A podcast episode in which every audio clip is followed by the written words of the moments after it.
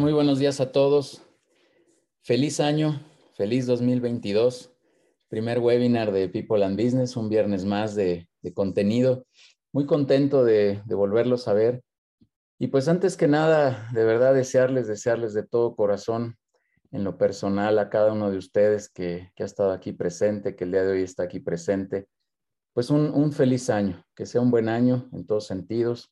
Eh, pues aunque suene reiterado, trillado, como lo quieran escuchar, pero pues que sea de mucha salud inicialmente, que sea de mucho bienestar, que sea de, estar bien en familia, que nos sigamos cuidando, que sigamos conservando esta buena salud.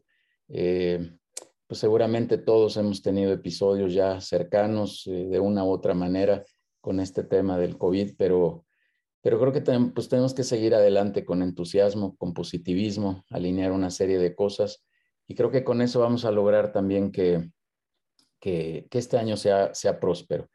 Eh, siempre he dicho y lo seguiré diciendo que, que, creo que esto también no se trata solo de, de un positivismo exagerado, desbordado, de decir vamos a echarle ganas nada más, porque yo soy de los creyentes que con ganas tampoco logramos muchas cosas nada más. Eh, siempre he dicho también cuando menciono esto que un profesor por ahí del posgrado nos decía, todos venimos de la colonia échale ganas y pues nada más venir de la colonia échale ganas no es suficiente. Eh, hay que trabajar, hay que darle, hay que cuidarnos, hay que hacer un, esfuerzo sensato, pero de todo corazón, insisto, les deseo que tengan un muy, muy, pero muy, muy buen año, eh, aunque se vea retador y complicado, está arriba, pero con mucho entusiasmo, con mucha energía eh, positiva, insisto, en lo personal, en lo empresarial, en lo familiar, en todos los ámbitos de cada uno de ustedes les deseo de todo corazón eh, que les vaya muy bien. Eh, les agradezco también, déjenme aprovechar eso para, para agradecer su participación, su presencia aquí siempre en, estos webinars. Vamos a continuar. Estamos rayando ya por ahí los 90 webinars, las 90 sesiones que también he de decirles que esto ha generado un gran, gran contenido. Este, este contenido lo hemos podido compartir con, con la comunidad, con empresarios que poco a poco va necesitando cada uno de estos temas. Y pues hoy, hoy seguramente no, no va a ser la excepción. Está por acá José Segarra. José, buenos días. Eh, te quiero agradecer muchísimo que hayas estado aquí, que estés aquí, perdón, eh, compartiendo toda la experiencia que tienes. Muchas gracias también a Fer Alemón, que siempre nos ayuda a generar este contenido. Un saludo, te veo por ahí en la, en la cámara. Fer, buenos días, también feliz año. Y Pepe, muchas gracias, de verdad, muchísimas gracias por estar aquí. ¿eh? Muchas gracias a ti, Judiel, por la, invitación, a, a Fera Demón y a Diego, que también hicieron posible esta conexión y, pues que tengamos este espacio para compartir. Sí, seguramente. Muchísimas gracias, de verdad, muchas gracias. Creo que este tema, bueno, perdón, le voy a quitar el creo. Este tema de las finanzas siempre es un tema, lo voy a decir así, Pepe, doloroso, este, complicado. A veces no le queremos entrar, a veces decimos que no, que no nos gusta, que no podemos, que no le entendemos, pero pero hay que entrarle sin duda alguna. Yo creo que todo negocio sin, sin la claridad financiera eh, se, vuelve un tanto complicado, ¿no? Este, es como no, no traer eh, espejos retrovisores, digo yo, de alguna manera, haciendo alguna analogía. Y, eso, eso complica mucho ahí el, el, tema en los negocios, ¿no? Cualquier tema de inversión, de desarrollo, de abrir una línea de negocio, etcétera, pues siempre, siempre hay que tocar base con la parte financiera y es lo que hoy nos vienes a platicar. Decía alguien creo que por ahí vi a Carlos Alfaro también que está aquí en la sesión, él siempre dice, pues todos somos medio contadores, ¿no? Y no me refiero a que haya que ser contador para entender las finanzas, pero él decía, pues desde la casa empezamos a hacer cuentas y empezamos a administrar y a gestionar de cierta manera nuestra propia economía. Y pues, ¿por qué no llevarlo a los negocios? En los negocios de repente decimos, no, pues mira, traigo un gran sueño, pero no le he echado números. Y pues sin números todo esto se vuelve sumamente complicado. Así que, José, de verdad, muchísimas gracias por venirnos a compartir esto. Y, solo deja dar algunos avisos, este, además de este saludo que ya di, eh, para la comunidad. Eh, recordarles eh, muchísimas gracias que vamos a continuar con, las sesiones de, de, networking, las sesiones que tenemos todos los lunes de 6 a 8 de la noche donde hacemos vinculación empresarial. Todos están cordialmente invitados. Ahorita en unos segunditos Denise pondrá los datos de contacto para que nos soliciten una invitación totalmente abierta para que disfruten de lo que estamos haciendo en las sesiones de los lunes de vinculación empresarial. La verdad es que estamos generando ahí un gran valor. Tenemos una plataforma tecnológica también para poder hacer estas conexiones. Eh, no solamente un grupo de WhatsApp, sino un, lugar, un espacio en la nube donde puedes publicar, promocionar, anunciar todo lo que tienes, buscar proveedores, este, posiblemente también hasta clientes. Y lo voy a decir abiertamente, no se trata de venir a vendernos aquí entre nosotros, sino de verdad de poder generar alianzas de negocios, de poder hacer que tus contactos sean mis contactos y viceversa, y con eso poder generar muchísimo valor. Así que todos tienen una cordial invitación a estas sesiones de, de, networking que estamos generando. Vamos a continuar también con el programa de radio. Estamos haciendo por ahí algunos ajustes donde también queremos generar contenido para todos ustedes.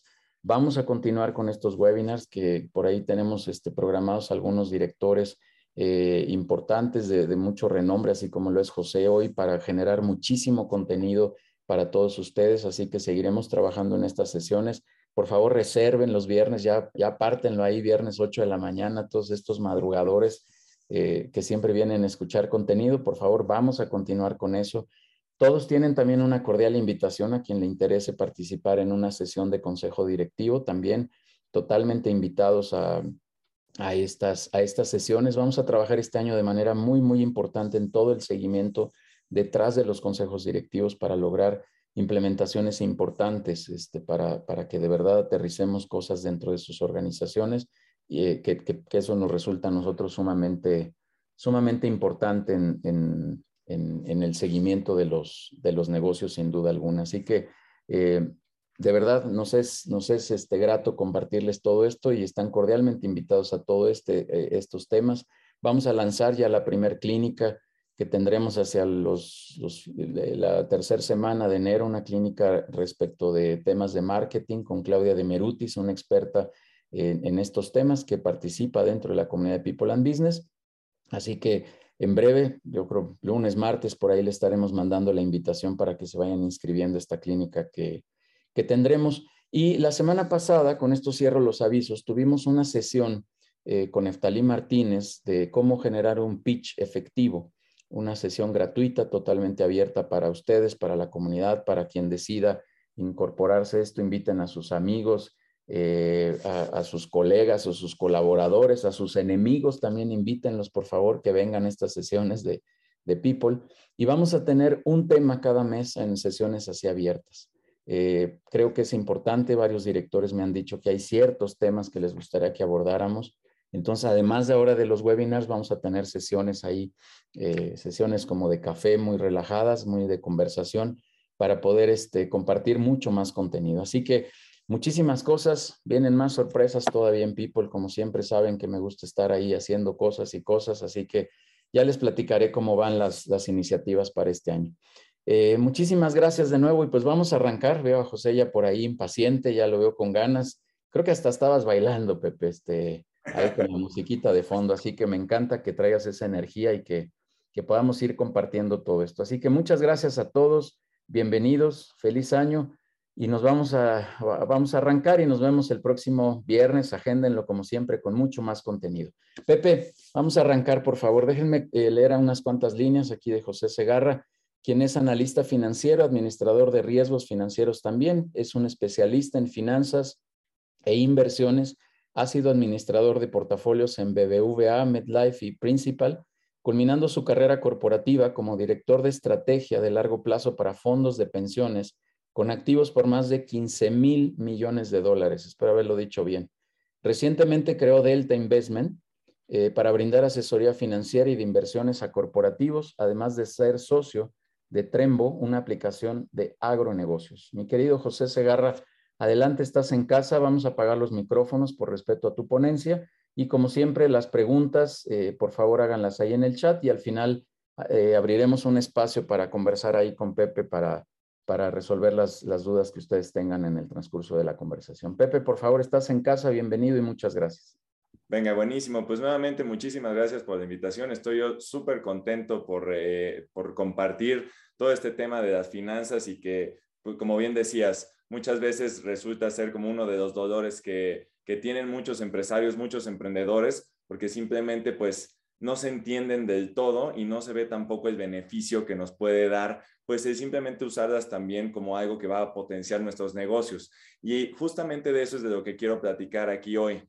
Y bueno, ¿cómo las podemos usar para verdaderamente, no solamente que sean un resultado y una forma de, medir qué pasó, sino que proactivamente las podemos integrar al proceso de negocios, algo que pues, creo que es de mucho valor para todos los que estamos aquí, todos que tenemos una empresa, básicamente eh, un conocimiento fundamental. Entonces, les quería platicar un poquito, también empezar un poquito sobre mí. Eh, como decías, eh, me tocó en mi último puesto estar, estar como director de estrategia de largo plazo para los fondos de Principal. Y solamente quería rescatar aquí un punto muy importante. Eh, Principal desde 2015 no había estado en los mejores, en los mejores lugares de, de la tabla de competidores en el sistema de Afores. Y es en el 2019 cuando hubo todo un cambio por la reforma de modificación de régimen de inversión a fondos generacionales, básicamente otro tipo de fondos, que empujamos otro tipo de estrategia, eh, básicamente cambiamos la mentalidad, qué es lo que se estaba haciendo y para dejárselos así muy simple, en lugar de ver lo que los demás estaban haciendo, lo que, en lo que nos enfocamos fue en dictar nosotros la mejor estrategia que nosotros veíamos con base en análisis, con base en resultados anteriores, con base en, eh, en análisis de qué hubiera pasado si nosotros hubiéramos hecho esto, mucho análisis financiero, eh, pues sí, simplemente de escenarios de qué podía pasar. Y eso afortunadamente desde, desde ese momento, diciembre de 2019, hasta mi salida, que fue en julio de 2021, pues llevó a Principal a estar en, en, uno de los mejores lugares. Esto es un trabajo de equipo, ¿no? Eh, pero verdaderamente en el centro de todo esto fue una forma diferente de cómo competir. Y simplemente dándonos cuenta de que si el juego no lo podíamos ganar como era, lo que había que hacer era cambiar el juego. Entonces, a eso es a los que quiero eh, invitar a todos los que estamos aquí a, pensar en, este concepto, en que simplemente yo siempre voy a poder estar haciendo algo mejor y las finanzas son una, son una manera de que nosotros podamos hacer esto básicamente en cualquier negocio. Entonces van a haber dos temas de los que voy a platicar en, general. Primero, ver el, impacto que puede tener el análisis financiero con ejemplos, con algunas métricas que son muy, muy importantes y que muchas veces quedan de lado en los análisis, eh, o bueno, quedan de lado en el proceso del negocio. Y también aplicarlo esto a casos reales de empresas públicas para ver em, cómo le van las empresas que se enfocan en hacer esto de los que les voy a platicar y cómo les va a los que no.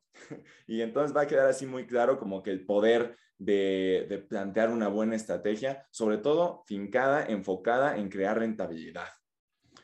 Entonces, primero que nada, empecemos por la oportunidad. Y la oportunidad que tenemos en, dentro de un negocio, pues es añadir, añadir a este modelo tradicional, que bueno, nosotros, ustedes ya todos lo conocen. Primero que nada, un negocio va a nacer de una idea. ¿Qué vamos a tener? ¿Cuál va a ser nuestra propuesta de valor? ¿Dónde nos vemos? ¿Qué es nuestra misión, nuestra visión? ¿Qué es lo que queremos hacer? ¿Cómo queremos cambiar al mundo? ¿Cómo queremos agregar valor nuestra misión? ¿Y cómo lo vamos a hacer a través de nuestros valores? Y luego se nos atraviesan pues N cantidad de pasos en los cuales están organizados como una estrategia y una ejecución. ¿Sí? Y eso, pues nosotros vamos a tener una organización, una estructura con todo un modelo de planeación que nos lleve a, planear metas, pasos y metas, porque ustedes no me dejarán mentir, ya cuando estamos teniendo nuestra propia empresa, es mucho, muy diferente a cuando estamos en un trabajo, cuando estamos empleados. Ahí hay una estructura que ya nos cobija y nos dice qué hacer. Cuando nosotros estamos como empresarios, cosa que yo me he encontrado también en estos meses, desde, desde que estoy eh, creando aquí, impulsando Delta Investment, pues eh, verdaderamente si no tienes metas, si no tienes una forma de seguir hacia avanzar en ciertos pasos, no puedes llegar a ningún lado. Y luego viene lo siguiente, ejecutar eso que es verdaderamente lo importante, porque muchas veces eh, nos quedamos pensando que no, no quiero compartir mi idea porque me van a robar mi idea, cuando en realidad nos damos cuenta que la ejecución de la idea es lo verdaderamente difícil. Ahí en ejecución es donde tenemos que ver si el plan es bueno, tomar toda una serie de, de, indicadores que nos digan si estamos avanzando hacia donde nosotros vamos o no, si está funcionando de estructura, si es eficiente, si verdaderamente estamos cumpliendo nuestras metas.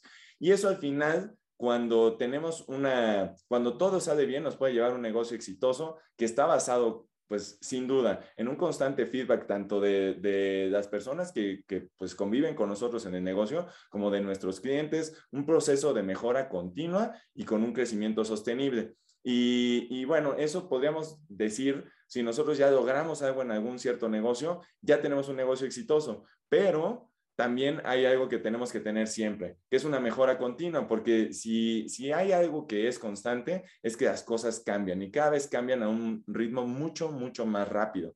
Entonces, una empresa para que verdaderamente sea exitosa y no termine muriendo haciendo las mismas cosas que hacía siempre y que hacía muy bien, tiene que estar continuamente iterando y regresando y teniendo nuevas ideas, viendo cómo mejorar, viendo cómo crecer. Esto es algo que no es nuevo para ustedes, esto es simplemente un negocio exitoso, en qué se basa.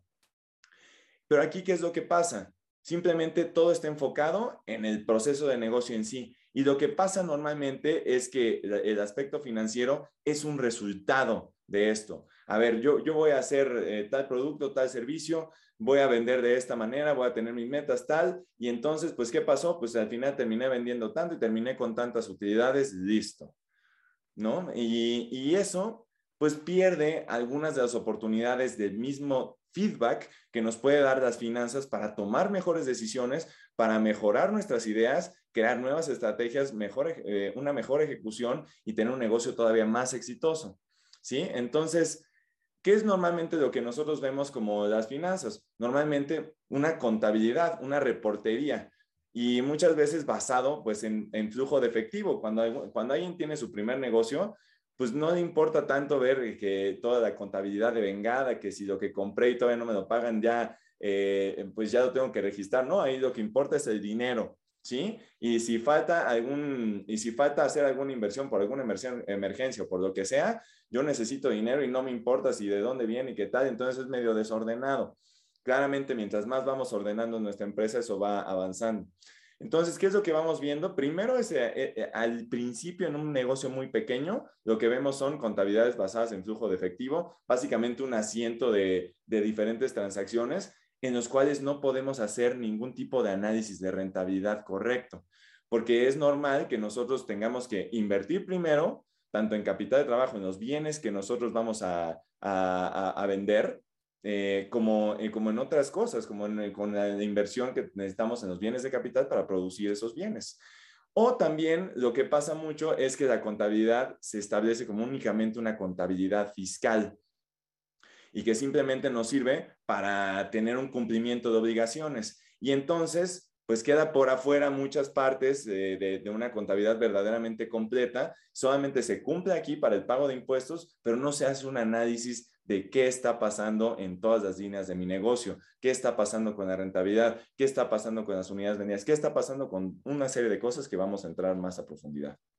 Entonces, ya tenemos, eh, ¿cuál es la alternativa? Pues la alternativa es potenciar, ¿sí? Entonces, lo que vamos a, a querer hacer con este proceso es exactamente el mismo proceso de negocio, eso no cambia, pero tomar pues un cierto feedback financiero que de qué nos va a servir. Pues una vez que yo ya tengo mis vueltas aquí y ya va pasando todo y, todo va ocurriendo dentro de mi empresa, dentro de mi empresa hacia, el, hacia conseguir mis objetivos, hacia alcanzarlos y lograrlos, nosotros podemos ir viendo qué va pasando y, de, y, desde las finanzas obtener ideas, buscar qué eficiencias pudiéramos tener, eh, cómo pudiéramos ser más productivos. Eso sin duda nos va a llevar a ser más rentables.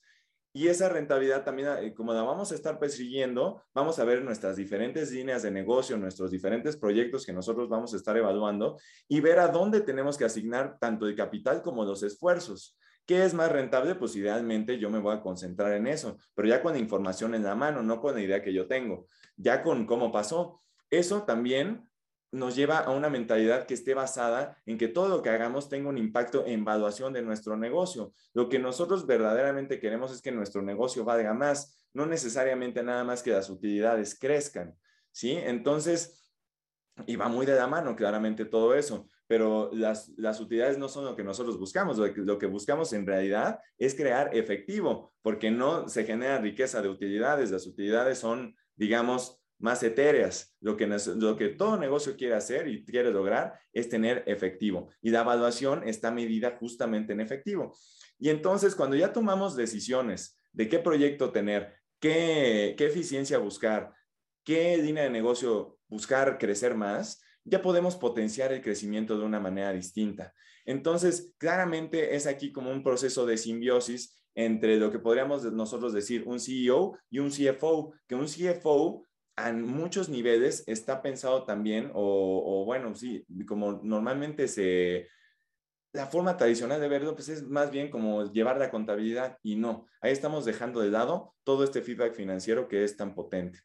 Y eso a lo que nos lleva es justamente a esa gestión basada en valor, que nosotros podamos ver, a ver, ese, ese negocio que está como que muy, mm, tal vez muy, muy flashy, muy, eh, muy interesante y muy así como que muy, muy despampanante, pues igual y no es tan rentable. Entonces, ¿sabes qué? Igual nos demanda demasiado esfuerzo, nos demanda demasiado, demasiado tiempo, nos demanda demasiados recursos. Mejor hagamos esto otro porque eso es lo que va a hacer que nuestro negocio valga más, lo que va a maximizar el potencial de, de nuestra empresa, de nuestros empleados, de todas nuestras relaciones.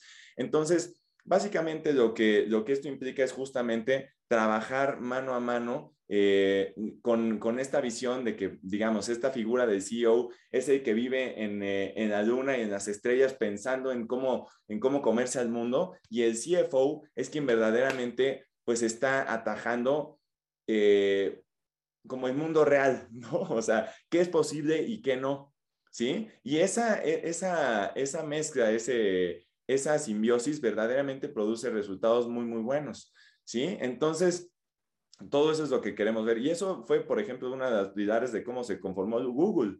Unos emprendedores locos que se fueron a encontrar con alguien que los pusiera los pies en la tierra. Entonces, eh, eh, eso es algo que nosotros queremos tener siempre. Y aquí les quiero también platicar algo de, mi historia. Yo, esto es una foto de una pequeña cervecería en la que invertí hace, hace 10 años ya. Y, era una pequeña cervecería de cervezas artesanales y básicamente todo lo que estoy diciendo aquí que no hay que hacer, lo hice. ¿no? Eh, llevar una contabilidad basada en flujo de efectivo, en no medir perfectamente las rentabilidades, o sea, más o menos hacía. Claramente cuando invertí sí hice una evaluación y sí se, sí se obtuvo como, como todo ese, eh, bueno, lo que era justo para, para invertir, pero pero dejaron de lado muchos otros factores. ¿Qué iba a pasar cuando se necesitaran pues dinero para imprevistos, qué iba a pasar, eh, eh, qué iba a pasar para obtener más capital de trabajo. Ese era el, principal problema que tenían los previos dueños, era no tener capital de trabajo y eso fue lo que solucionamos, algo que nos dijo el análisis financiero. Pero de ahí vinieron toda una serie de cosas que indudablemente termina pues quebrando nuestro pequeño negocito, ¿no? Y, y bueno, ¿qué es lo bueno de todo esto? Pues que nosotros siempre que, tenemos estas experiencias de ver qué pasa, de vivir ya también lo que es la inseguridad, cómo nos llega a afectar tanto a nuestros clientes como a nuestro negocio, como a lo que nos robaron también, que eso fue uno de los principales problemas que nosotros tuvimos, eh, pues bueno, estas experiencias lo que nos llevan a tener es a ser más fuertes, Sí, o sea, y justamente por eso nuevamente agradezco de estar aquí, estar aquí compartiendo con ustedes, porque ahorita ya justamente vamos a ver qué es lo más importante que nosotros podemos tener y manejar cuando estamos creando un negocio y compartir justamente a través de compartir nuestras experiencias es que podemos brindar mejores servicios, mejorar más eh, la vida de nuestros clientes, mejorar más nuestra ciudad, nuestro país y mejorar al mundo entero. Y de eso se trata y por eso estamos aquí. Entonces, básicamente ya en práctica, ¿Qué es lo que queremos cambiar? Pues una empresa, cuando ya tiene un buen, eh, un buen, una buena contabilidad y ya lleva unos buenos controles, puede tener estados financieros que se vean así, ¿no? Y, la verdad, yo les digo que, bueno, o sea, yo puedo hacer algunas, algunos cálculos mentales para ver más o menos qué está pasando. Estos son los estados financieros de Mexican. Y veo que pues esto está creciendo, por ejemplo, los ingresos del año 2020 a 2021 crecieron pues cerca de, cerca de un poquito más del 30%, ¿no? De los, de los 3 mil millones a los 4 mil, las utilidades que se, triplicaron, más que triplicaron, casi cuatruplicaron. Y bueno, como que, o sea, verdaderamente yo no puedo llegar más allá, o sea, más o menos como que calcular los, los crecimientos y listo, ya está. O sea, como que ver los márgenes, así esto no me sirve ni a mí que he estudiado finanzas desde hace muchísimo tiempo y, así, como no le servir absolutamente a nadie. Lo que nosotros tenemos que hacer es justamente ajustar la información y tener métricas que tengan sentido y que ya nos informen de mejor manera. Básicamente pasar a algo así, que esto aquí no se ve muy bien, pero entonces voy a, voy a, voy a entrar aquí a un modelo de justamente de, esta, de esta otra empresa de la que soy socio. Eh, y básicamente lo que tenemos aquí es un dashboard que, en el cual está todo metido, eh, todas las metas, todos los planes, qué se va a querer lograr, cuánto vamos a gastar, cuál va a ser la utilidad por diferentes líneas de negocio, cuál va a ser la evaluación, dónde están todos los estados financieros. Aquí los estados financieros están hechos todos hacia la derecha eh, para poderlos tener una sola hoja. O sea, aquí ya tenemos la evaluación del negocio, los diferentes negocios ya todos metidos con las celdas amarillas de que son los supuestos para identificar perfectamente bien. O sea, ya algo así, ¿sí? Y esto obviamente está muy, muy complejo y vamos a ir a, casos muy, muy puntuales, pero básicamente esto es lo que queremos hacer, algo que nos dé metas, a dónde vamos a estar llegando. No, no, no un simple resultado ahí que no me dice nada a nadie. Entonces, Vamos a regresar aquí tantito para que no se me espanten tanto con tanto, con tanto número allá en ese Excel gigante. Y bueno, porque yo sé que ese Excel, pues puede lucir así. Es como entrar cualquiera de nosotros que no sea capitán de, capitán que, que maneja aviones, un piloto, de, un piloto de aviones, ver esto y decir, ¿qué es esto? ¿No? O sea, verdaderamente, ¿qué es lo que tendría que picar primero? Lo mejor que puedo hacer es salirme de esta cabina. Y, la verdad es que no, nosotros podemos simplificar toda esa información para que no necesariamente todos necesiten manejar un archivo de ese calado. Y, me gusta mucho cómo lo hace una empresa aquí en México pública, eh, que es para mí la que mejor reporta ya desde hace tiempo y desde, y desde bueno, desde antes de que se fuera Bimbo, este Rodrigo Gagiola, que, que para mí es uno de los mejores eh, CFOs que hay aquí en México, eh, donde aquí tenían una tabla de resumen pues, reportándote ese grupo al SEA, eh, pues básicamente todo esto que vimos, pero en lugar de tener esta tabla tan fea, que no nos deja ver absolutamente nada, pues esto ya es un resumen que a mí rápidamente me da una información buena. Aquí ya veo directamente los crecimientos, veo los márgenes, el margen operacional, aquí el margen EBITDA, veo el margen de utilidad, veo algo que no veo en ninguna otra empresa en México que reporten que es el ROIC, ya calculado por ellos. Vamos a entrar en detalle de qué es eso y el retorno sobre el capital. Entonces, ya eh, aquí empezamos a ver como pequeños análisis donde, donde ya podemos ver, ah, ok, aquí ya puedo analizar un poquito la rentabilidad, ah, ya puedo analizar un poquito el margen, ya puedo analizar el crecimiento, ya puedo analizar cómo crecieron las ventas no solamente las ventas totales, sino de las ventas de las mismas tiendas, de las mismas tiendas, sin considerar todas las tiendas que se cerraron. ¿Sí? Entonces, todo esto, imagínense, ya es mucho más diferente que ver nada más los números de los, de los números en absoluto, las ventas y el evita y todo, pues, o sea, cuando crece, toda esta información es la que ya verdaderamente me sirve. Entonces, ¿qué es al final lo que nosotros queremos alcanzar? Porque como les decía, al principio nosotros no nos comemos las utilidades, no nos embolsamos las utilidades, nos embolsamos flujo de efectivo. Y eso es la base de toda evaluación de cualquier empresa, la base de la evaluación que les mostraba de, este negocio, eh, es cuánto dinero genera esta empresa y a perpetuidad hacia adelante, y eso es lo que va a valer mi empresa. Todo basado en lo que pasará en el futuro. Entonces, pues bueno, también eso forzosamente incluye las utilidades. Luego eh, agregar la depreciación, que es una partida virtual, ¿no? Eh, y que verdaderamente no nos, no, nos, no nos quita dinero, pero sí está calculada dentro de las utilidades. Y luego todo lo que tengamos que invertir, tanto en capital de trabajo, que es el, acá el working capital, y cualquier otro tipo de inversión de capital, tal vez en algún activo que nosotros necesitamos adquirir para poder brindar nuestro servicio.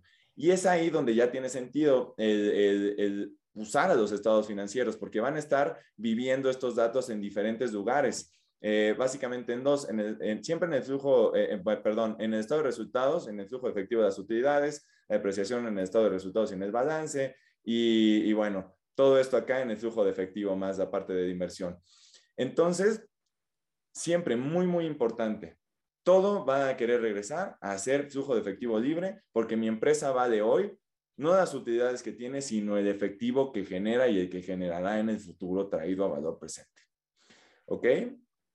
Bueno, y todo empezamos desde aquí. Vamos a analizar todos estos componentes, ¿sí? Para, para llegar un poquito hacia, hacia entender un poquito las evaluaciones y poder entender claramente los casos prácticos. Entonces, las ventas, vamos a partirlas aquí un poco. Eh, porque algo muy importante que podemos hacer cuando evaluamos no solamente las finanzas, sino también el proceso de negocio en sí, es partir los procesos, es partir, los, eh, partir todos los procesos que nosotros tengamos en pasos para hacerlo de manera más sencilla. Porque si yo a ustedes les pregunto, ¿cómo voy a crecer mis ventas? Pues la verdad, o sea, ¿cómo crezco mis ventas? Pues no sé, o sea, tengo que yo partirlo primero que nada en dos partes, que son pues volumen y precio. Y esto, pues cuando, cuando, por ejemplo, yo analizo empresas y así, pues lo primero que tienes que hacer es volumen y precio. Porque si nada más estás viendo y, pensando en cuánto voy a crecer las ventas, pues eso está muy abstracto. Entonces tenemos que empezar a romper cada vez cada pequeña, cada línea de negocio en esto. Y luego el volumen y precio lo podemos partir en qué tanto me compran, qué tan frecuentemente y cuál es mi número de clientes que me compran. Y podemos ir más allá. Y ese número de clientes romperlo como de, a ver, ¿cuántos, ¿cuántos contactos tengo? ¿Cuántos leads tengo? ¿Cuántas conversaciones genero a través de esos contactos? ¿Cuántas conversiones a través de esas conversaciones, desde esos contactos yo genero? Y aquí todo un proceso de ventas que nosotros con un buen proceso de, de optimización y de mejora pudiéramos ir identificando para, para verdaderamente poder mejorar nuestro proceso de negocio y mejorar nuestras ventas. Imagínense, o sea, si nosotros mejoramos las conversiones de cada, de cada, de cada contacto que tenemos, pues eso va a mejorar el volumen y va a mejorar nuestras ventas. Si nosotros llegamos a subir el ticket promedio que nos compra un cliente, también va a subir nuestras ventas. La frecuencia de compra sube nuestras ventas. Todo esto es algo que tenemos que medir. Y en el análisis financiero también esto puede entrar. ¿Sí? Entonces, muy, muy importante. Aquí vamos a ver un ejemplo de, de, un modelo de una empresa que es Apple, eh, que tenemos aquí en esto que dice ahí invertir es para todos. A rato les platico que es básicamente, em, justamente después de que salgo yo de, de, de, Principal, mi razón principal de salir de Principal es que el sistema de pensiones es insuficiente. ¿No? Eh, básicamente aquí en México y en el mundo no nos va a alcanzar con el retiro y básicamente también porque está cubierto el 20% de la gente y todo el mundo tiene que hacer su parte para tener un buen retiro. Entonces, creamos yo con otro eh, ex compañero y muy amigo un canal de YouTube en el, cual se llama Invertir es para todos, justo para impulsar eh, la cultura de inversión. Los invito a que lo vean también. Este es un modelo que usamos para uno de los videos y ahorita entramos porque va a haber cosas relevantes para ustedes también ahí. Em, entonces, aquí, ¿qué es lo que nosotros podemos ver haciendo justamente este análisis? Pues eh, aquí Apple no me dice cuál es el volumen y precio, lamentablemente, pero yo sí puedo ver, pues, cuáles son las unidades de negocio, cuánto van creciendo y, qué, y cuál es la más importante. Entonces, ¿qué podemos ver aquí? Pues que si yo veo estos números, ustedes pueden decir, esto no me dice nada. Pero si yo quiero resolver la pregunta, ¿cuál es la línea de negocio más importante? Puedo irme aquí en el tercer trimestre de 2017 y ver que el iPhone representaba el 55% del negocio y que era básicamente lo más importante. Entonces, por lo menos cuánto tiempo del management debería estar dedicado a mantener al iPhone como era. Pues la mitad del tiempo, por lo menos, ¿no? O sea, verdaderamente mi negocio más importante. Aquí mismo ya nada más con evaluar cuáles son mis líneas de negocio, ya estoy teniendo información importante. Y luego también podemos considerar, a ver, cuál es el crecimiento que estamos teniendo. Y aquí es lo que estamos viendo. El, iPhone era la categoría de negocio que menos crecía. Y, bueno, nosotros tenemos estimados de rentabilidad y sabemos que tanto los servicios como los wearables son lo que tienen mayor, mayor rentabilidad. Y también vemos aquí como a lo largo del tiempo, porque aquí tenemos un análisis, digamos, en un mismo periodo en un mismo periodo. Pero también tenemos un análisis horizontal que es a lo largo del tiempo. Entonces, ¿qué va pasando? Aquí podemos ver cómo los crecimientos del iPhone cayeron muchísimo. De hecho, Apple dejó de reportar los crecimientos, las, perdón, las unidades, el número de iPhones que vendía, justamente porque en 2018 empezaron a estancarse muy feo. Entonces dejaron de reportarlo. Ese no es un problema que ustedes tengan en su negocio. Tal vez si no tienen información es porque no la están recopilando, pero de que está ahí la información, ahí está. ¿Sí? Eh, yo como analista financiero de empresas, cuando estoy haciendo una inversión, pues, pues yo tengo que usar la información que me da y listo, ya está. Cuando nosotros tenemos un negocio, tenemos el, el potencial, el poder de recopilar esa información. Entonces aquí podemos ver, estaban pegando durísimo al iPhone, oye, ¿qué está pasando? Pues es un, un, feedback que me da el negocio de, oye, esto está pasando, ¿qué tenemos que hacer? ¿Qué tiene que pasar? Y, y también podemos ver aquí cuál fue el negocio que más creció, justamente la parte de, de wearables todo esto que pues en ese momento empezaban como los AirPods y todo por el estilo. Entonces, aquí ya ven un ejemplo muy, muy sencillo de, de líneas de negocio, cómo nos va a servir tener un análisis financiero. Esto, pues claramente que podría ayudar a impactar en dónde tengo que poner mi foco y mi atención cuando soy el management. Y luego, también platicamos que parte importantísima del flujo de efectivo era el componente de las inversiones.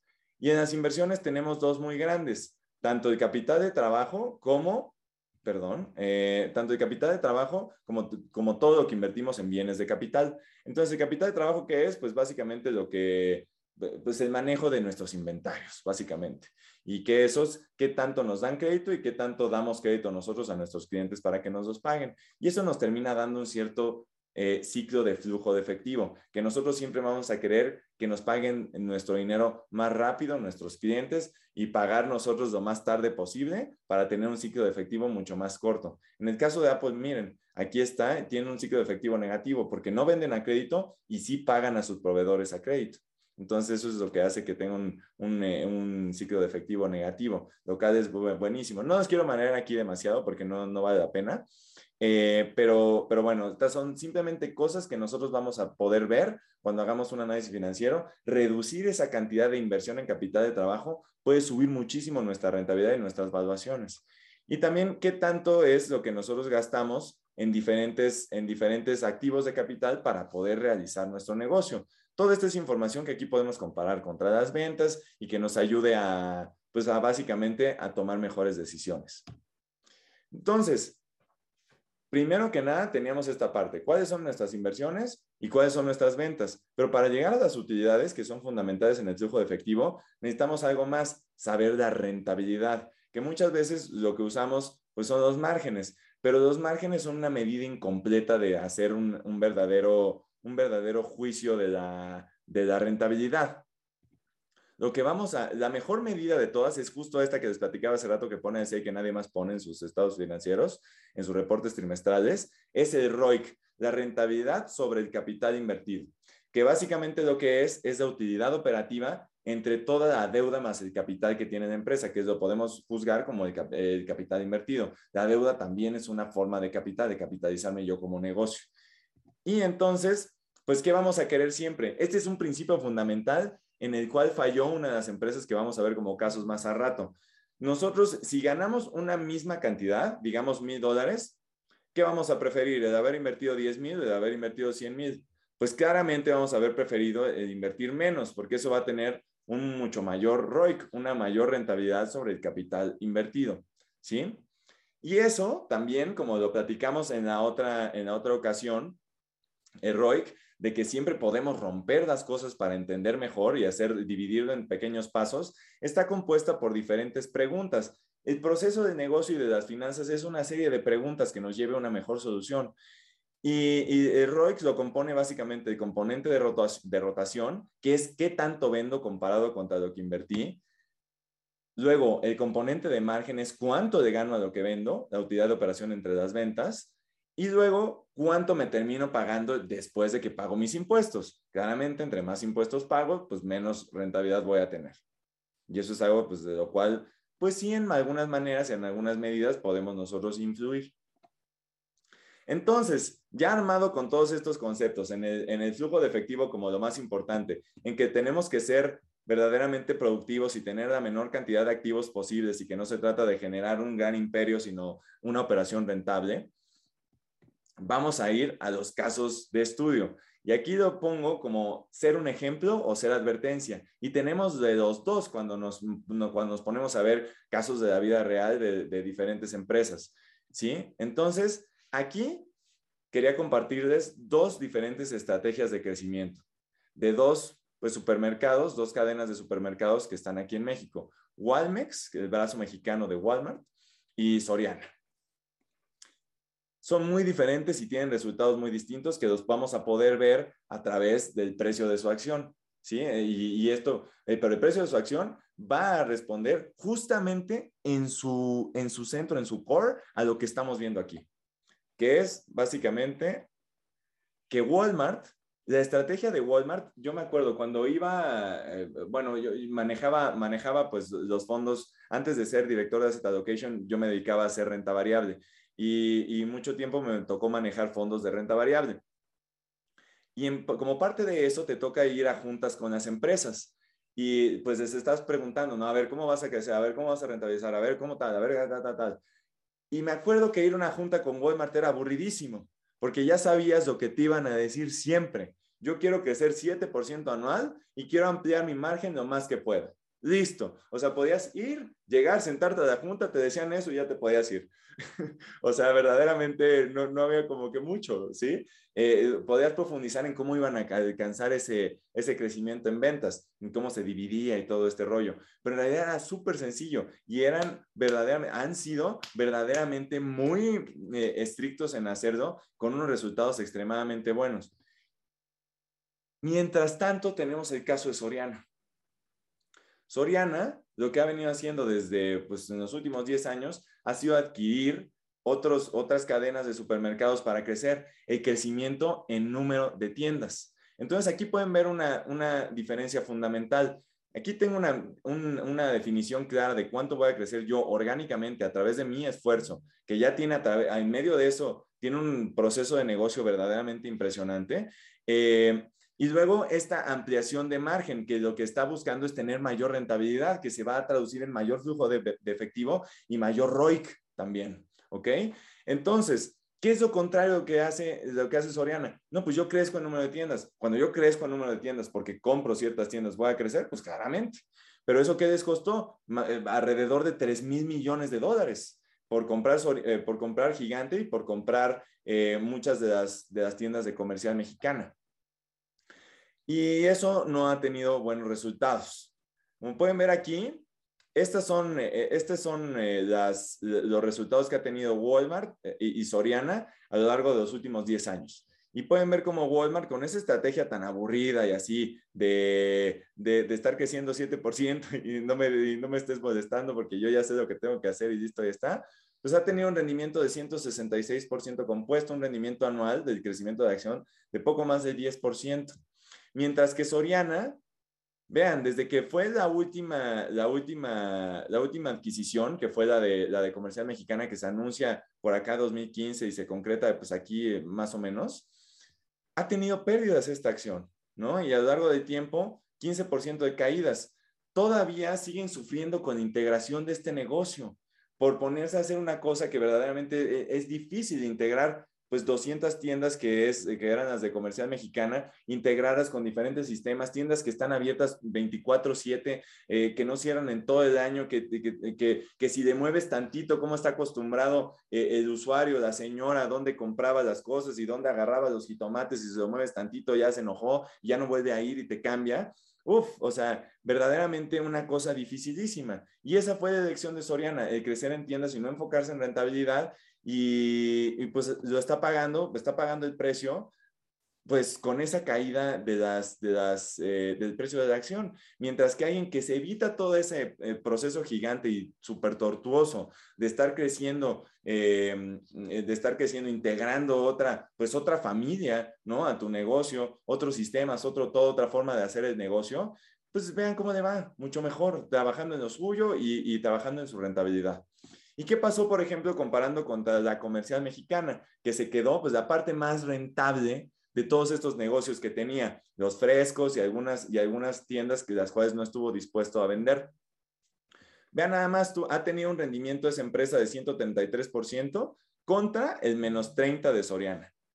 O sea, desde que esta, desde que esta transacción se dio. Entonces, pues creo que hay evidencia empírica, que a mí eso me encanta, a mí no me gusta estar como que haciendo tanto, obviamente me gusta hacer los modelos financieros, pero, pero no me gusta la teoría financiera, como que los cálculos al final, una, eh, el cálculo, como que, como, que, como que un modelo así abstracto me va a dar la realidad. No, veamos la realidad ¿Y qué nos está diciendo? Y aquí nos está diciendo algo claramente. Enfocarte en rentabilidad es mejor que enfocarte en tamaño. El error ahí fue tener esta tendencia de empire building, de ser el más grande. Yo quiero ser el más grande. No, yo quiero ser el más rentable. Yo quiero ser el que tiene la empresa que más vale, no la empresa que más grande es. Porque ser más grande, cuando yo genero las mismas utilidades, nada más es una pérdida de productividad.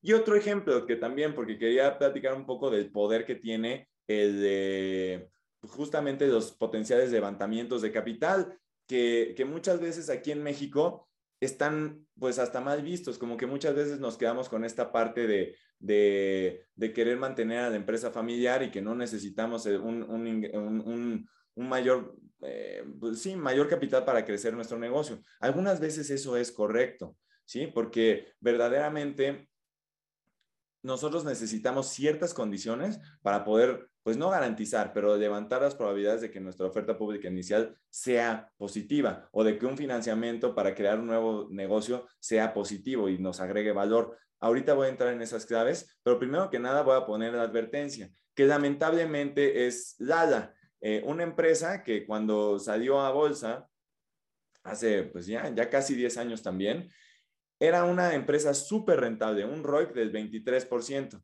Hace rato veíamos el, ROIC de Alsea actual, que es de 5%. Les platico un poquito para que tengan referencia. El ROIC de las del S&P 500, de las 500 empresas más grandes de Estados Unidos, en promedio es de 9%.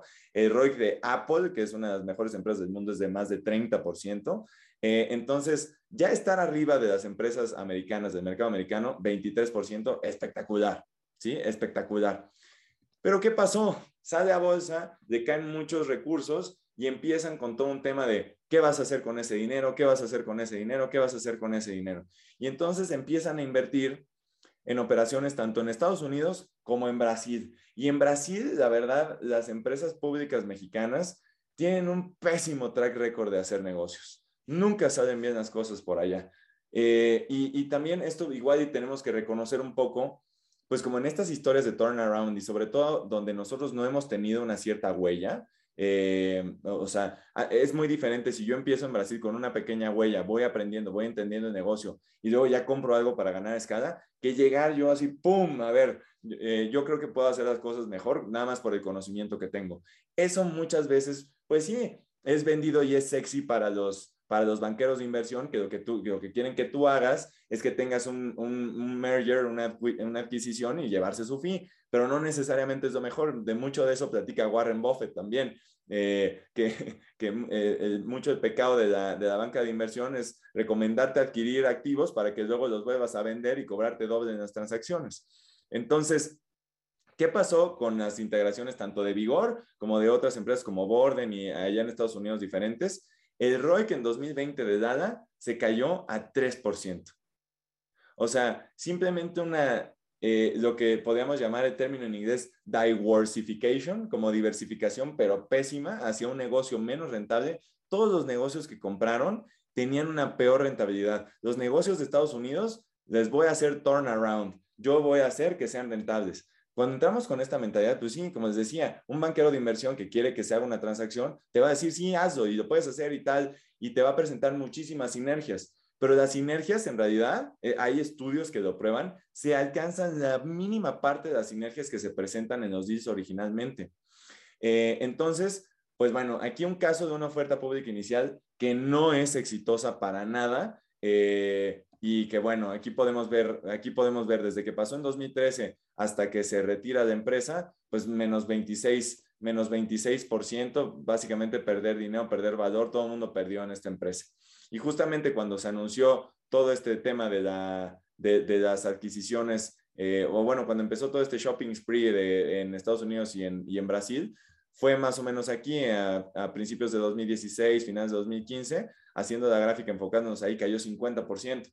Entonces, tenemos que evitar eso. ¿Trabajar más para perder valor? No, ese sí, definitivamente no lo podemos permitir bajo ninguna, absolutamente ninguna circunstancia. Pero también platiquemos de un caso de éxito. Y aquí, pues vamos a salirnos un poco de México y vámonos con una empresa eh, como es Shopify, que tiene varios componentes que son muy, muy importantes para hacer el éxito que ha sido, que básicamente es que desde 2015 que salió a bolsa, ha tenido un retorno anual de esa acción de 80%, 5.000% de retorno acumulado. ¿Qué es lo que pasó y cuáles son las claves de una oferta pública inicial y de un financiamiento exitoso? Que nosotros tengamos sumamente claro, primero que nada, el destino de los recursos. A, mí personalmente también me tocó evaluar a, muchas diferentes IPOs aquí en México para ver si entrábamos o no, y nunca quedaba claro el destino de los recursos en, en muchos de ellos. Y te quedas así, güey, o sea, si no sabes qué vas a hacer, pues ¿cómo te voy a dar el dinero yo para que lo hagas? Entonces, lo primero que tenemos que hacer si queremos nosotros crecer nuestro negocio, traer un nuevo eh, socio que nos, que nos ayude a crecer y que nos brinde una perspectiva distinta, pues es tener un destino de recursos verdaderamente claro. Eso es lo que no tenía Dada. Quería dinero y luego quería, tenía el objetivo de, de, de a través de M&A, de fusiones y adquisiciones, crecer el negocio. Eh, internacionalmente, en México, como sea, pero eso es algo sumamente abstracto. En los negocios, en las finanzas y en todo momento lo que nosotros queremos es ser lo más concretos posibles. Luego, tener seguridad de que vamos a tener ventajas competitivas. ¿Qué ventaja competitiva pudo haber tenido Dada manejando un negocio de yogurts y, leches en, en Brasil? Pues, o sea, pues ninguno, más bien les iban a enseñar, la empresa que estaba comprando les iba a enseñar cómo hacer negocios en Brasil. Esto veámoslo de manera diferente con Shopify. El destino de recursos, ¿cuál era? Pues el capital que yo necesitaba para hacer un business to business que estaba cubriendo una necesidad muy importante y muy interesante eh, que estaba apenas surgiendo, que era justamente esto del dropshipping. ¿Sí? Ventaja competitiva, pues era un océano azul, era una oportunidad gigante. Alibaba acababa de, salir hace pocos años eh, previo a esto.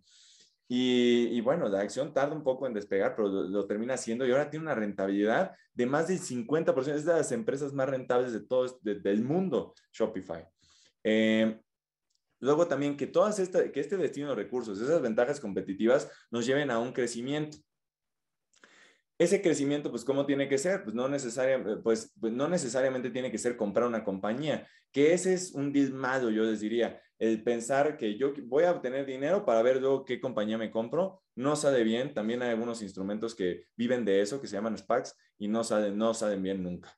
Eh, y todo esto también yo necesito saber en el proyecto que me quiera meter, qué rentabilidad voy a esperar, cuál es la evaluación de ese negocio, cómo es que yo voy a crear valor haciendo el proceso que yo ya tengo o haciendo algo nuevo. Y justamente todo esto enmarcado alrededor de todos estos puntos por la innovación. Y de innovación no necesariamente necesitamos hacer un, business tecnológico como Shopify. Pensar eso también es, es erróneo. ¿no? O sea, no, no, tenemos que tener esta presión y, y, ustedes me podrán decir, yo no tengo un negocio tecnológico, yo tengo un negocio más tradicional y más así, pero siempre podemos tener un espacio para la innovación y es algo que nos permite de manera muy, muy importante de Internet y es algo que personalmente, por ejemplo, en, Trimbo, que es una, una, app de agronegocios, eh, el pilar de innovación que nosotros ofrecemos es la comunicación con el cliente, es la transparencia en el mercado de agronegocios. ¿Sí? E, e, el solo hecho de que nos podamos comunicar de una manera diferente, como nos estamos comunicando en este momento, así a distancia y que estamos en diferentes lugares y estamos construyendo, pues básicamente, eh, un mejor negocio hasta el futuro a través de esto que estamos compartiendo, ya es algo distinto. Entonces, esa comunicación que básicamente nos puede costar muy, muy poco con nuestro cliente, ya puede ser una forma de innovación. ¿sí? El, estar involucrado en redes sociales, el estar, eh, eh, el estar pues sí, más cerca del cliente, darle valor de que se sienta nuestra familia. Eso ya es algo muy, muy importante que muchas empresas, muchos negocios dejan pasar de lado y no tiene que ser así. Eh, entonces, como ven, o sea, y eso no, no, demanda más que pues tener un equipo básicamente de marketing y verdaderamente dedicar recursos a esos. Pero bueno, ese es un ejemplo y también habrán otros de procesos, de cómo brindar nuestro servicio, de eficiencias, todo. Pero siempre el proceso de innovación es algo que tiene que estar metido dentro de nuestras empresas, porque como les decía hace rato, si tenemos algo constante es que las cosas cambian. Y, y el mejor skill que nosotros podemos tener es adaptabilidad. Y para tener esa adaptabilidad, vamos a poder usar las finanzas de manera muy, muy importante, porque son la herramienta que nos va a dar justamente esa medición y el impacto que vamos a tener, no solamente de lo que ya pasó, sino de, las iniciativas que nosotros vamos a poder tener en el futuro. Usar esa información disponible para crecer, para hacer algo más rentable y para tener un mejor resultado. Entonces, esa es la primera conclusión. usa la, información disponible. Si no estás recabando la información, si no la estás usando, si no la estás recuperando y si no estás tomando eh, decisiones con base en ella, estás dejando pasar, estás teniendo un costo de oportunidad gigante, dejando pasar una oportunidad muy, muy grande de mejorar tu negocio, de mejorar la evaluación de tu negocio y el efectivo que genera. Y, también este segundo punto, que también eh, queda mucho con el punto de, de comunicación que estaba haciendo, cuando, cuando, cuando salí de Principal me preguntaron así de, eh, de cuáles, son, eh, cuáles serían las dos recomendaciones que, que, que dejaría la empresa para que siguiéramos en, en, este, para que siguiera en ese camino exitoso. Y yo les dije eh, principalmente dos cosas. Y la primera era estar abierto a los errores, ¿no? O sea, tener una cultura abierta al error, en la cual el decir cometí un error fuera un espacio para poder crecer, en lugar, de, en lugar de ser algo que yo tenía que esconder y entonces ya nunca pensé que lo hice y yo nunca aprendí. ¿sí? Entonces, esa parte me parece fundamental y eso al final tiene una parte de comunicación muy, muy importante, porque si no lo comunico, no hay tampoco un feedback externo que me diga cómo mejorar, que me dé una perspectiva diferente y entonces no puede crecer, ¿no? Y el segundo era justamente la comunicación entre las diferentes eh, unidades de negocio, eh, justamente para evitar duplicidades en, en, en, eh, en los, pues en los procesos, esfuerzos duplicados aquí vaya, o simplemente perdernos de la experiencia del de al. En esos procesos de ventas en los que platicaba, tal vez si nosotros evaluamos cómo convierten nuestra gente de ventas, podemos encontrar que hay, hay algunos que tienen un resultado mucho mejor que otros. Y a los que les va peor, pues no es necesariamente para que vayamos a correrlos, sino lo que vamos a querer hacer es acercarnos con los que les va bien y preguntarles, oye, ¿tú qué estás haciendo? Y tener una cultura que verdaderamente cobije eso y lo potencie para verdaderamente nosotros poder crear una realidad, una realidad mejor, una empresa mejor. ¿no? Y, y, crear pues un ambiente en el cual pues toda nuestra, toda nuestra empresa se base en eso. Entonces, todo eso, ¿cómo vamos a hacer? Pues a través, de, a través de medir numéricamente todo lo que estamos haciendo. La medición es clave y para eso las finanzas nos van a llevar no solamente para entender lo que pasó, sino también lo que pasará en el futuro. Y después de las conclusiones, aquí les decía esto del canal de Invertir para Todos. Esto les invito, justamente esta semana eh, tuvimos un video sobre ROIC, eh, eh, la rentabilidad sobre el capital invertido. Les invito a que vayan al canal, a que se suscriban como les decía, este es un esfuerzo que, tanto Oscar como yo nos encanta hacer justamente para hacer awareness de, la necesidad que hay de invertir y que verdaderamente, como dice el título, invertir es para todos. Si no estás invirtiendo, estás perdiendo porque la inflación está golpeando tu dinero en cada instante, en cada segundo. Y eso, pues también, o sea, parte de las inversiones y por qué a mí me gustan tanto los negocios, a mí me encanta la idea de poderme hacer socio de los mejores empresarios del mundo. Y eso es lo que estamos haciendo cuando estamos invirtiendo. Y, para mí, llegar a tener una empresa que fuera pública, uff, ese es, ese es mi más grande sueño, ¿no? y sobre todo apoyando ese, segmento educativo que a mí me apasiona muchísimo. Eh, pero bueno, entonces les invito a que vayan ahí. No solamente hay tema de inversiones clavadísimos, sino también cosas como esta, que también hablan de finanzas y de impactos de los mercados financieros que pueden tener a los negocios. Y con eso ya ahora sí, les, agradezco muchísimo. Ahí tienen mi, mi, mail de contacto. También produzco yo eh, eh, contenido en redes sociales, tanto en Instagram como en TikTok. Y, bueno, pues ahí simplemente, justamente con este, con este concepto, con esta idea de apoyar a la inclusión financiera, de apoyar a que haya una salud financiera, buenos usos tanto de las inversiones como de los créditos, es algo que verdaderamente a mí me apasiona y también de los negocios, que es justamente lo que estamos compartiendo aquí, eh, para poder tener mejores resultados, un, como les decía, una mejor ciudad, un mejor país y un mejor mundo. Entonces, con eso eh, termino y, muchísimas gracias por... Eh, por atender y, quedo abierto a cualquier duda que puedan tener. Muchas gracias, Pepe. Muchas gracias por tu, por tu ponencia. Eh, déjame, en lo que alguien se anima por ahí a poner alguna, alguna pregunta ahí en el chat este, para hacértela. Yo quisiera hacer algunas, algunas reflexiones. Eh, Diego, ahorita vamos contigo. Muchas gracias. Veo que nos pides ahí la palabra. Eh, efectivamente, aquí en People insistimos mucho en el tema del flujo que es el mayor, el mayor indicador, dicho un poco con ironía, con simpatía. Eh, Neftalí Martínez siempre dice que el mejor sonido de las empresas es el de la caja registradora. pero, pero pues este indicador es el, es el, de, el que tenemos que estar vigilando en mayor medida. Eh, siempre, siempre lo decimos aquí en People. Hay otros indicadores, como bien lo dijiste, Pepe, pero, pero el flujo es el flujo y el flujo indica muchas cosas, ¿no? Tú sabes que hay muchas empresas con utilidades en papel y la, y la chequera está perfectamente vacía. Entonces, eh, es, es, es, un gran, es un gran elemento. Em, la verdad es que eh, esta otra reflexión, la segunda que yo tengo es el, el, partición, el particionar la información, el estar haciendo pedacitos la información, dicho de otra manera, eh, siempre es importante porque te va permitiendo ir tomando decisiones conforme se vaya necesitando, ¿no? Yo siempre les digo, pues para fortalecer una unidad de negocio o un producto o un servicio, lo que sea, o del otro lado, pues cerrarlo cuando haya que cerrar, pero con, números muy claros. Y, por eso digo que hay que hacer esto. Y mi, comentario, mi complemento a tu, a tu precisión, Pepe, es eh, que todo negocio lo puede hacer. Eh, de repente me dicen, es que no, no sé cómo partir esa información, cómo, cómo segmentarla. Y les digo, pues bueno, lo analizamos en privado, pero, pero todos los negocios pueden tener esa, esa partición de una u otra manera, sea, sea de productos o de servicios. ¿no? Eh, el, tercer punto que yo quiero comentar, Pepe, es el tema de, privilegiar la utilidad sobre las ventas. Eso, en mi opinión, eh, denota una madurez en el negocio cuando tu enfoque ya está el crecimiento de la utilidad. Yo creo, si, me permites irme un poquito hacia atrás, eh, una primera etapa podría ser vender, pues lo voy a decir así coloquialmente, al que se deje, ¿no? Eh, porque estás en esa etapa de desarrollo. La segunda es crecer las ventas, es, impulsar que haya muchas más ventas. Pero el tercer grado, que es un grado de madurez, así lo repito, es este grado donde ya tu enfoque vaya a la utilidad, donde a lo mejor ya no crezcan las ventas, pero que sí crezcas la utilidad. Y eso tendrá mucho mayor valor, como lo dijiste en algunas ocasiones. Y finalmente voy a, voy a tratar de, simular eh, algo eh, aquí verbalmente eh, como lo he expresado también en algunos otros momentos, que la contabilidad, sin demeritarla, siempre serán espejos retrovisores, ¿no? Siempre será una información con la que puedo ir mirando hacia atrás.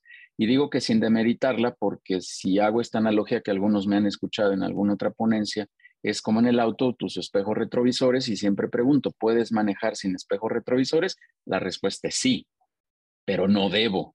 Entonces necesito traer los espejos retrovisores pero sin duda, toda la información financiera que, generamos es la que nos permite mirar hacia adelante y hacia el futuro y poder hacer cualquier tipo de planeación. Entonces, que entendamos muy bien que son dos ámbitos completamente diferentes, ambos totalmente necesarios, tener tu contabilidad al día.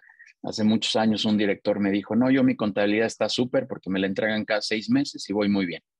Yo dije, wow, pues este, esto, está de, esto está de terror si te la entregan cada seis meses, ¿no? Entonces, tengamos la contabilidad bien al día, eh, tengamos reuniones periódicas con los contadores, hagamos una buena planeación contable, fiscal, etcétera. Pero la otra parte financiera, que es la que hoy, hoy nos vienes a, exponer, este, Pepe, es la que nos va a dar sin duda un camino, nos va a dar una ruta, una guía hacia dónde, hacia dónde podemos continuar. Esas son algunas precisiones que quería hacer, perdón, respecto de tu ponencia. Y vamos a ver si hay por aquí algunas preguntas. Eh, Diego, veo que tienes la mano levantada. ¿Quieres eh, participar? Claro, claro que sí. Bienvenido, Diego, pues, un gusto. Pues felicidades y igual siempre ayudé por, por este canal. Eh, es, la información que nos hace falta como directores y quienes vivimos de esta cultura de negocio necesitamos más contenido. Bueno, felicitar a Pepe, por supuesto, por, por su ponencia, ¿no? Este, yo tendría dos, dos preguntas para, para Pepe. ¿no? Primero, eh, cuando vemos el número de emisoras ¿no? en, la, en la Bolsa de Valores mexicana y en, por, supuesto, y en, en, Viva, para el, para el tamaño de país que somos, pues sí es un dato que, que suena increíble, ¿no? Y, y, y, bueno, también cuando ves cuántas empresas emiten deuda, pues sigue siendo un número, pues que no se entiende, ¿verdad? O sea, para, para la profundidad que tiene el sistema financiero mexicano, ¿por, qué el empresario mexicano no tendrá el sueño de ser público o de financiarse el mercado? Esa sería mi, mi primera pregunta para Pepe. Y la segunda, em, yo veo que las métricas que usamos los consultores, en este caso Pepe, que es CFA y Oscar, de quien habla su socio, estamos hablando de ROIC, de, de Free Cash Flow to Firm, de puros indicadores que realmente pues en consultoría usamos muchísimo, al menos yo encuentro grandes coincidencias entre el marco teórico que usa Pepe y el que usamos nosotros como evaluadores independientes. Pero cuando tú ves las métricas que usa la dirección, pues muchos están viendo completamente otra cosa que no son estas métricas de valor. Y, entonces me gustaría preguntarle a Pepe, ¿por qué cree que hay esta brecha ¿no? de la información a la que tenemos acceso los consultores versus la información que a veces tiene acceso la alta dirección porque parece que fueran dos rumbos distintos? Esas serían mis dos preguntas. Sí, eh, muchas gracias por las preguntas, Diego. Saludos.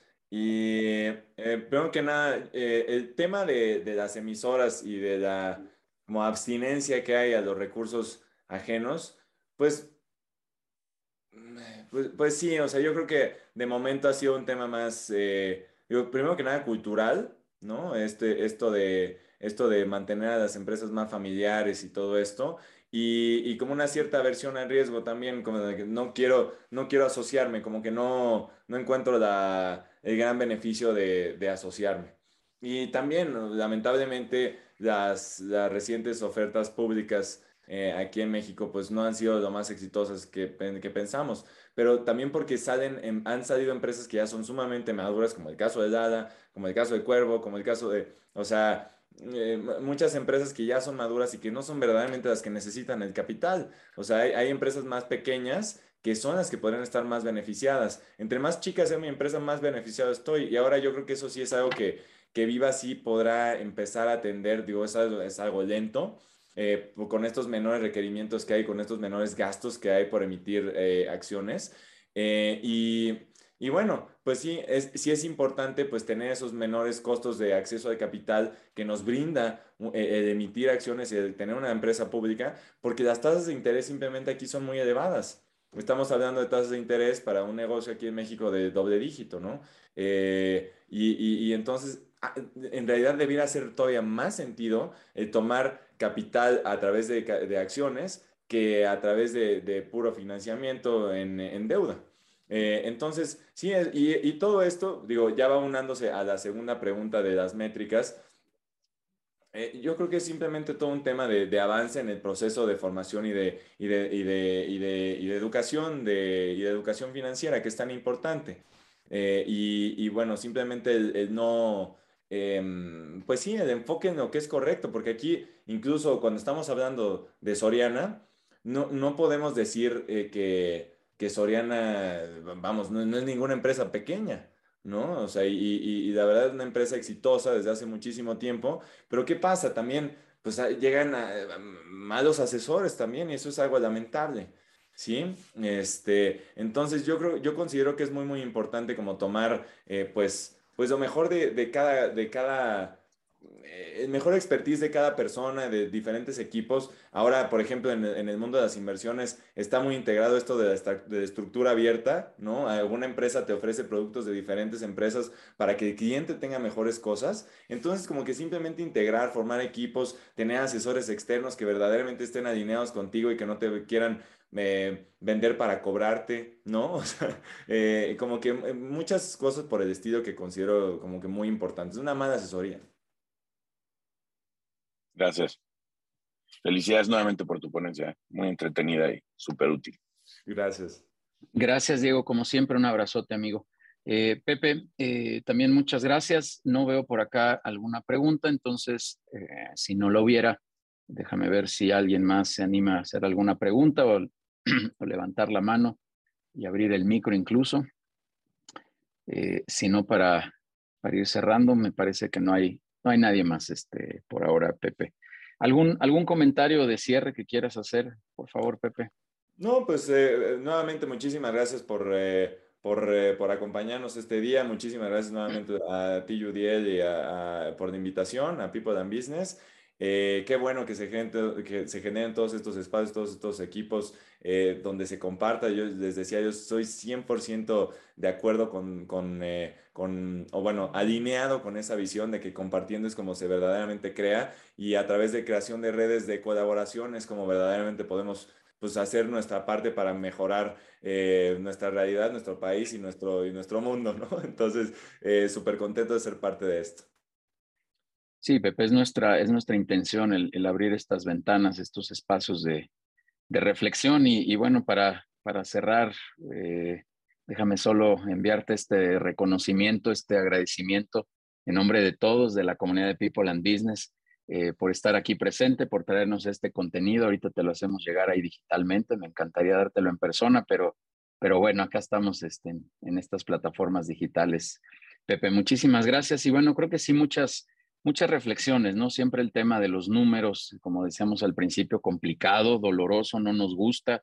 Y muchos los he escuchado, muchos empresarios de la comunidad decir, pues es que no, no quiero entrarle, no le voy a entrar. Y, y, la verdad es que creo que la reflexión grande, grande que nos dejas, Pepe, es hay que entrarle, punto. Eh, con asesores, con, con, desarrollo interno, con consultores, como sea, hay que entrarle. Si no estás midiendo el negocio eh, numéricamente, vamos a llamarlo así, para generalizar cualquier tipo de número, eh, pues es muy riesgoso, es muy complicado tener avances controlados, significativos, este, buenos indicadores, una serie de cosas. Y yo insisto, eso te permite crecer, cerrar, abrir, cambiar, ajustar y, sin duda el número es el número y hay que desarrollarlo. Así que Pepe, te agradezco mucho eh, que estés aquí en este espacio. Muchas gracias igual otra vez ahí a, Fer, a Diego, un saludo. Y eh, pues solo recordarles a toda la, la, comunidad nuevamente la invitación que tenemos a las sesiones de networking los lunes de 6 a 8. Vengan, por favor, ahí están los datos de Denise para que entren en contacto directamente conmigo les abrimos una invitación a estas sesiones. Veo por aquí algunos participantes de esa comunidad de, de, vinculación empresarial, perdón, y no me dejarán mentir que estamos generando ahí buenos negocios y buenas alianzas. Así que está padrísimo. Vengan lunes 6 de la tarde, pídanos ahí un acceso y con gusto los invitamos. También una invitación abierta a los consejos directivos que tenemos también para quien quiera conocer un poquito más de lo que hacemos en People, que somos esta comunidad empresarial pero que nuestra parte central es la formación de un consejo directivo para ayudar a tomar mejores decisiones. Están cordialmente invitados todos a, a, estas, a estas sesiones. Vamos a continuar ahí con el programa de radio, con las capacitaciones. Vendrá esta, que es la que tenemos ya en puerta, la de, la de marketing con Claudia de Merutis. Este, en breve les precisaremos ya la fecha y, y abriremos los registros para que estén por favor ahí presentes. Y pues muy, muy contento de que estén por acá este, todos participando. Vamos a seguir en estos webinars. En breve también les mandaremos por ahí la cartelera y la invitación para, para el invitado de la siguiente semana, pero todos los viernes, por favor, les, les pedimos amablemente que lo reserven desde las 8 de la mañana, 9, 9 y cuarto, por ahí estaremos teniendo estas sesiones.